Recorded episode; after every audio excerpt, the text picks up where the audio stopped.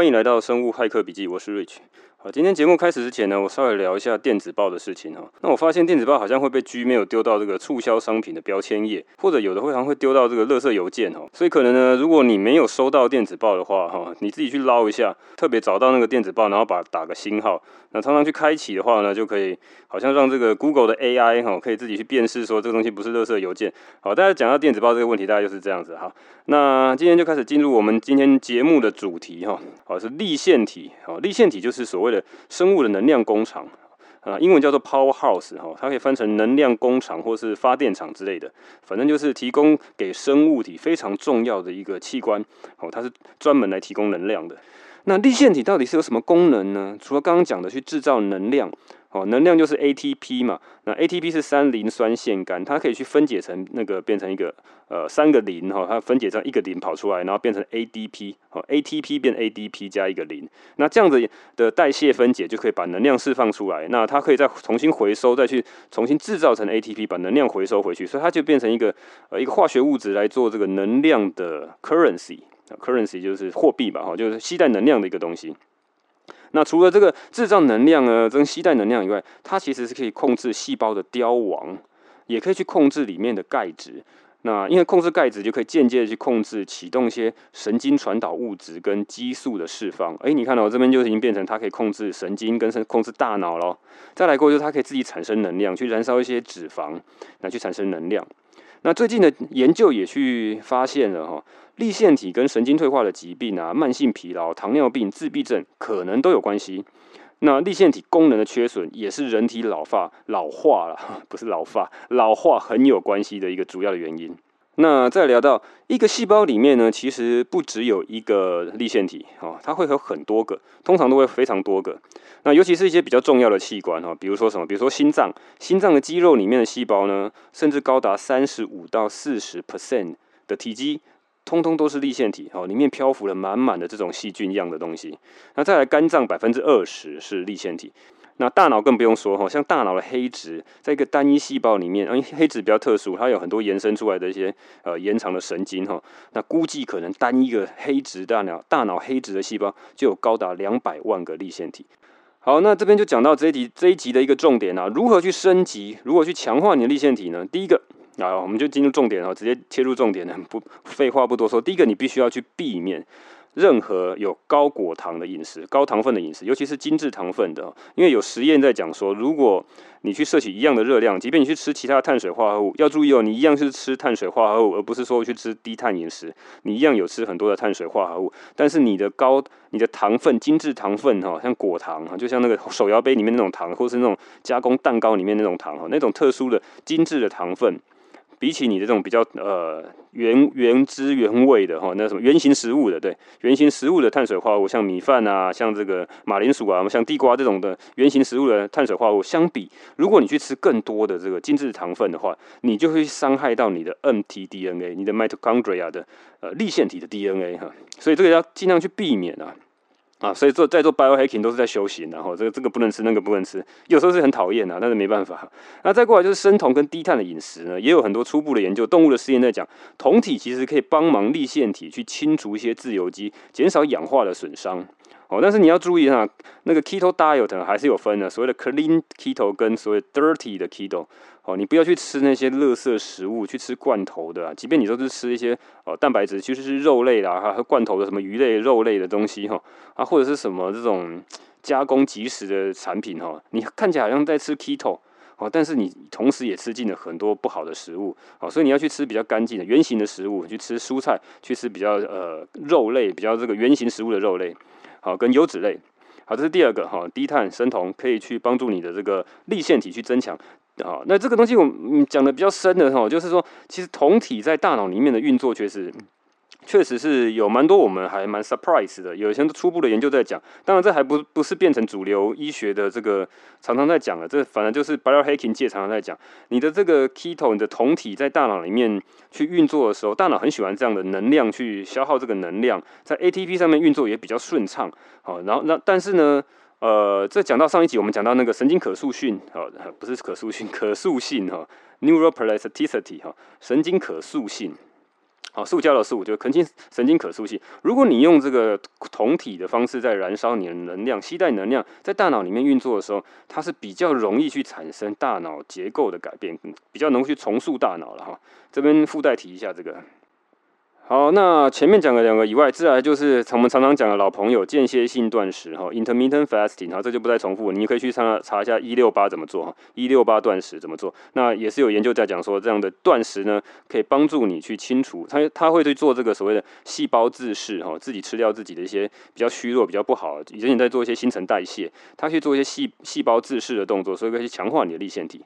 好，间歇性断食，再来就是所谓的呃曝冷的训练哈，什么曝冷？就洗一些冷水澡了哈，所谓的 cold exposure 哈，你暴露在比较冷的环境下，你冲些冷水澡，或是有些人会去用呃这个冷的这个浴缸哈去泡冷水，非常冷的这个浴缸，那你这个要看看自己的体质，还有就是有兴趣的话可以去找一下这个网络上也蛮多这个资料教你怎么去做，不过台湾人比较少人在做这个东西，如果你就比较出街的就是你在呃冲澡的时候，最后呢去冲冷水澡。好，把让你这个，它其实是可以所谓的冷去 induce heat，它是人体在对抗这个冷的时候会产生热量，所以它其实也是某种呃加快你的新陈代谢的一个动作。好，所谓的 cold exposure 哈。那再来过就是运动了哈，运动我们常常讲了很多次哈，运动的研究也非常多，因为它很有钱嘛，运动产业花很多钱去做研究，发了一大堆 paper。好，所以运动可以刺激身体的大脑跟肝脏呢产生更多的粒线体。那最后我们就讲到营养品了哈，营养品这边。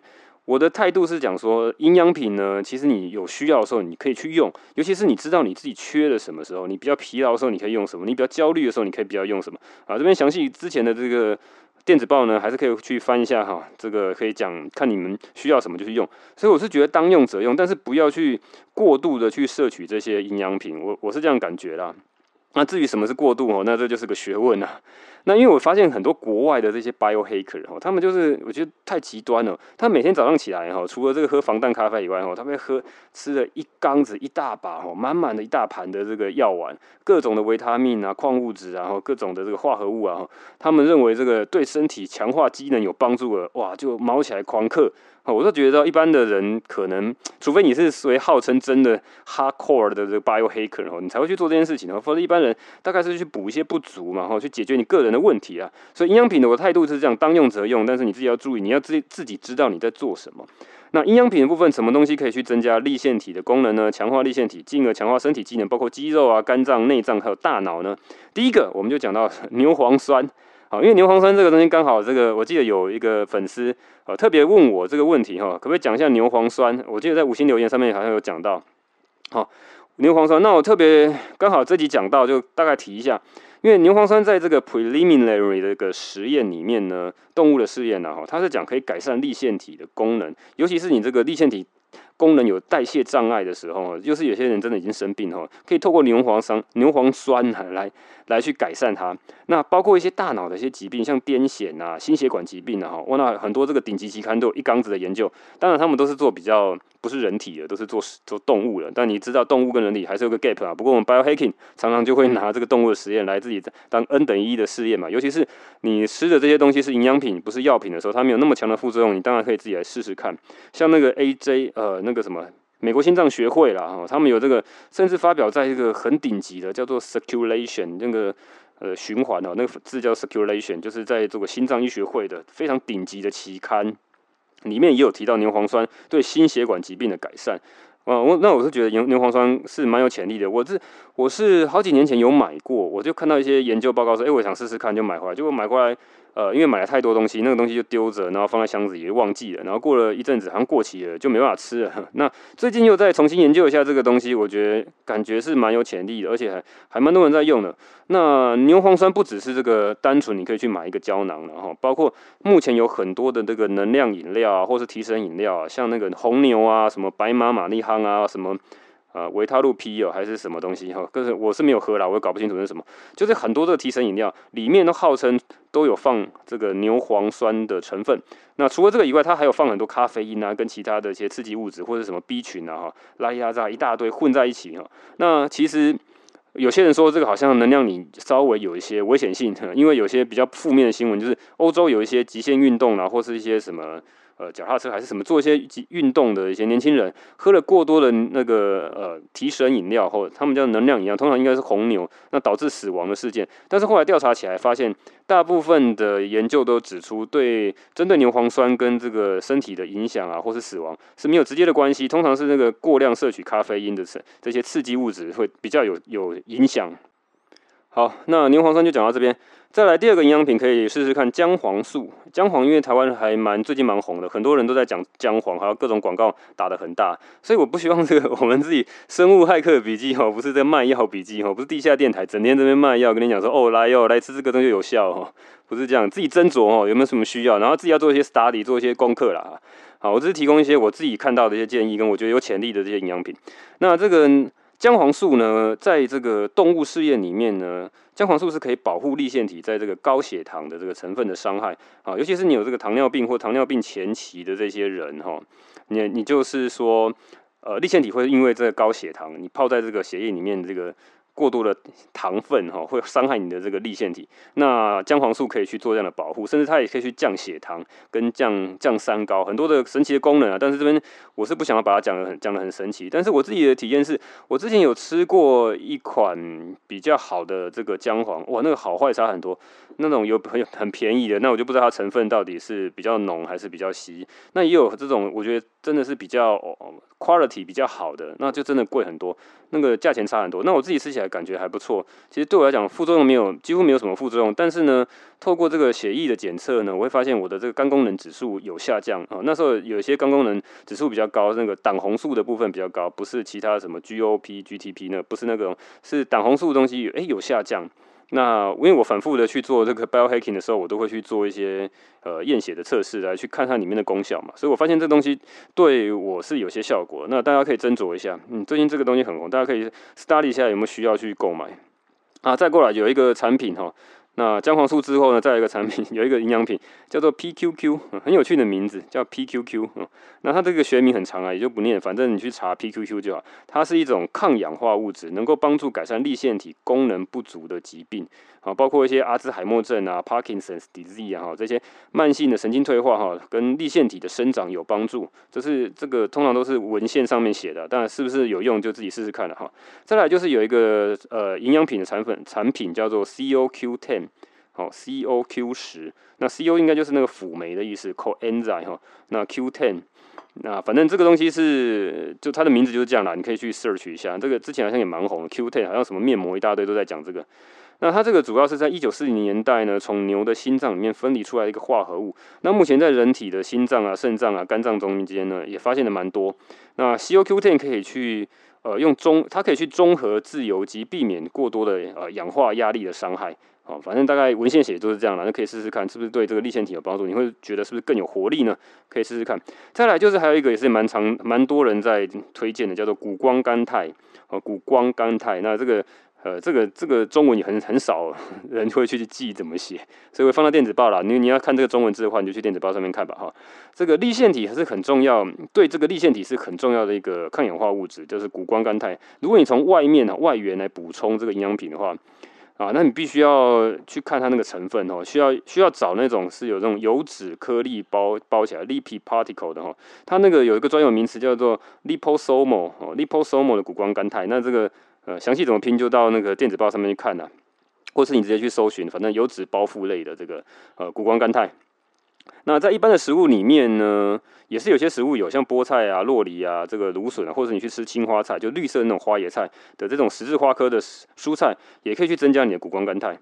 那你会发现哈，就是如果你不是吃那个 liposomal 形态，你是吃这种还原形态的，因为我在 iHerb 啊，或者是国外很多网站，他们会卖很多不同形态的。你你会发现，同样的营养品，它有不同形态的 delivery 哈，就让你 deliver 到你身体各个器官的这个呃所谓的生物利用率吧哈，生物利用率哈。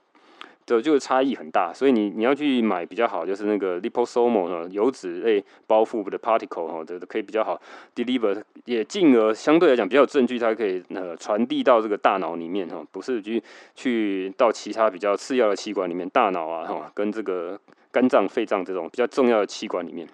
那再来，好，营养品讲完了哈。如果你要怎么，你你还要怎么去增强你这个粒线？你还有一个就是你要避免环境毒素，包括空气污染哈，还有抽烟哈，尽量不要抽烟。那包括二手烟，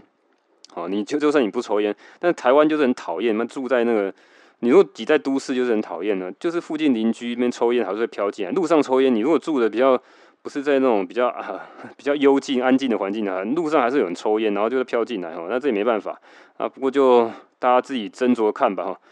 那再来就是环境里面有什么重金属砷啊，也是讲说哈，砷就是一个石头在一个深情的深哈，这个砷哈。重金属砷也会有影响你这个立腺体的功能。再来就是杀虫剂哈，杀虫剂你可能比较没有感觉，在国外有很多这个研究在讲说，如果你用这个基因改造的食物，哦，它其实就是去抗杀虫剂。什么叫基因改造？你不是你去吃基改的食物，其实理论上是不会有什么营养啊，或者是什么毒性的问题，因为它就本来，比如说你大豆还是大豆嘛，黄豆还是黄豆嘛，你吃鸡改的豆浆，其实不会什么问题啊，它里面还是一样是吃豆子嘛，只是说它去。稍微改变了一些某些基因的成分，那通常会比较有个问题，就是它改变那个成分的目的是什么？它目的就是要增加这个黄豆的产量啊，或是其他的这个农作物的产量。那这些产量呢，是为什么能够增加？因为它能够更容易去抗更多的虫好。为什么它能抗虫呢？是因为它能够忍受更强的这个杀虫剂。好，那杀虫剂大家讲到这边，就避免一些基因改造的食物吧，这多少可以去减少一些这个环境毒素。好吧，那主要的节目就讲到这边。后面就是来看一下这个 Apple Podcast 五星留言好了，好，我看一下五星留言。第一个呃是谁？Sasha 郭，好，那标题是讲议题有趣，哦，知识干货满满，好，是从这个逻辑改变世界来的听众。小戴推荐婴儿意外发现这个好节目，谈论的话题都很有趣，很喜欢。Rich 大用心准备的丰富文献佐证资讯啊，佐证资料，让听众能够获取可信度较高的资讯与与知识，一定要五星支持。好，谢谢你啊，Sasha，感谢你的这个五星吹捧。好，再来这个，这个是谁？Jason，Jason，Jason Man 哈，呃，这个好像念过你，你之前有留过言，还是这个重复留言？好，标题是五星留言，然后吼，啊，一直在吐槽，对不对？好好，这样跳过。好，再来这个。Skating hikes 哦，好，五星吹捧，好，这个这个我大概之前在录节目前就看到你这个留言哦，就是 Rich 未来有机会介绍呃牛磺酸吗？很久以前好奇为什么提神饮料会加这个东西，啊，后来查了之后发现好像有各种的好处，自己也有在长期拿来当补充品。呃，效果感觉还不错哈。那对，谢谢你的建议。那这集呢，我们讲到这个立腺体呢，刚好就有提到这个牛磺酸，它确实是可以增加立腺体的一些功能，所以还有大脑的一些功能哈。有些研究在讲，而且我他发现，我发现它是一个蛮高影响力指数的哈，高 impact factor 的一些期刊都有提到，所以我觉得这个东西确实是蛮有潜力。五星留言大概就这样子。好，那接下来是那讲一下这个地球科学啊，生物历史故事好了。啊，大概在几十亿年前呢。地球被一个温暖的海水覆盖，那当时的空气中充满了可怕的有毒气体，大部分的有机体呢，接触到了这种气体之后呢，就死亡了。这种的气体叫做什么？这种气体就是氧气。那大家好像会觉得很奇怪嘛，氧气对于现在目前的生物是很必要的，而且是好的物质。但是呢，对几十亿年前的这些古代的生物呢，反而其实是有毒性的，很强烈的毒性。所以呢，这些生物呢，遇到了这个氧气之后呢，它是突然遇到哈，原来的这个地球环境其实没有那么多的氧气，哦，非常稀少的氧气，都是一些呃沼气啊，所谓的甲烷啊，或者是氨气啊，跟水蒸气，还有一些二氧化碳哦，这些物质，好，对我们来讲是有毒的，对，但是对这个当初的这个地球的生物呢，反而是很滋养的哈，如鱼得水，在里面混的这些东西哈，那所以呢，突然间发现了这个所谓的大氧化事件哈，产生了各种的氧气哈。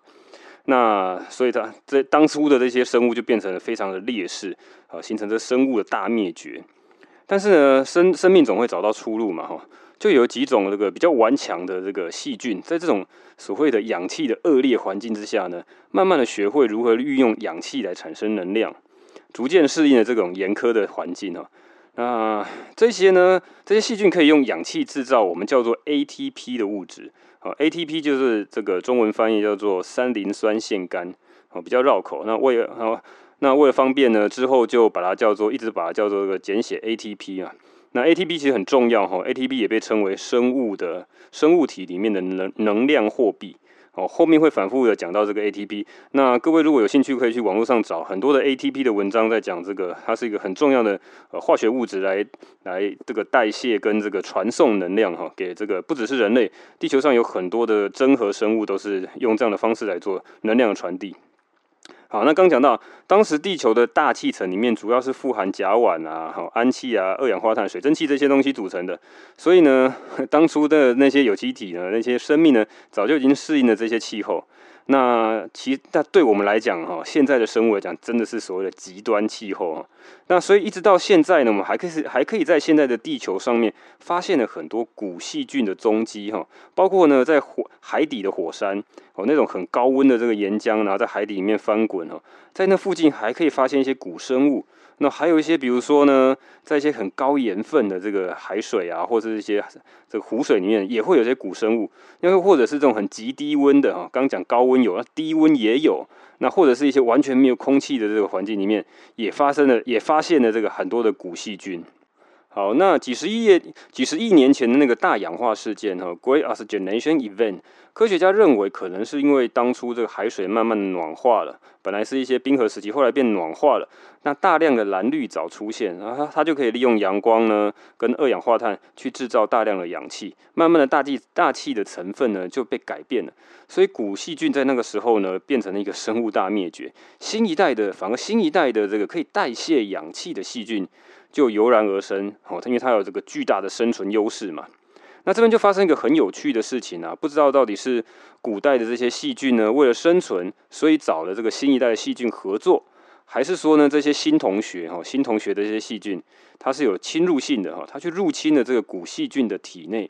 那反正呢，最后发现呢，有两种不同世代的细胞融合在一起了。那外面的细胞就是所谓的古细菌哈，它的这个比较大的一个 host 哈，一个大大的细胞。那它提供了保护，那里面呢，里面的这些这个小的这个细胞呢，就是所谓新生新形成可以代谢氧气去造呃去制造 ATP 的这些细菌，变成一个呃大细菌包小细菌哈，大大肠包小肠的概念哈，反正就是一个大的一个 host，它提供一些保护，因为它可以在一个比较相对比较极端的气候里面去生存嘛，但是呢，它现在。地球环境又又变成很多氧气，所以它需要一个有氧气的一个组织来帮忙它去代谢氧气，所以就形成了一个这样的 hybrid 的一个综合体。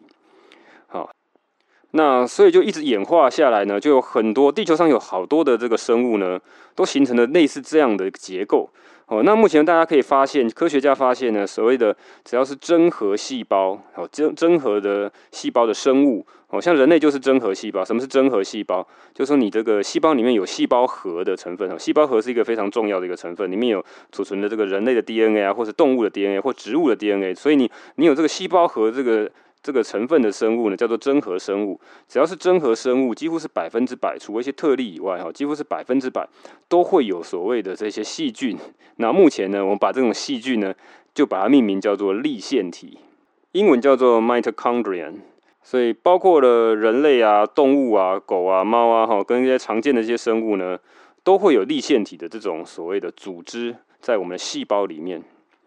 那为什么？凭什么说立线体是一种细菌呢？那证据在哪里？科学家到底发现了什么？哦，为什么这样说呢？那我们就发现一个很有趣的一个现象，因为呢，立线体呢会有自己的一个 DNA，它有这个遗传成分哦，遗传资讯哦，genetic information，它有自它自己的，跟我们这个所谓平常常常在讲的这个 DNA，人类的 DNA 哈，是指我们细胞核内的 DNA。那细胞核内的 DNA 呢，相当的庞大，大概有三十三亿个这个 base pairs 哦。那 DNA 就会组组成的各种的基因嘛，哈。那一个比较长段的 DNA 就会组成一个基因，那大概有两三万个，好几万个 DNA，呃，好几万个基因。那但是我们有三十三亿组的哈 base pair 的这个 DNA。但是在那个粒线体里面，它就是 nmtDNA 哈，mitochondria 的 DNA 大概只有十六 K，哈，一万六千多个，所以数量等级差了好大一截。不过你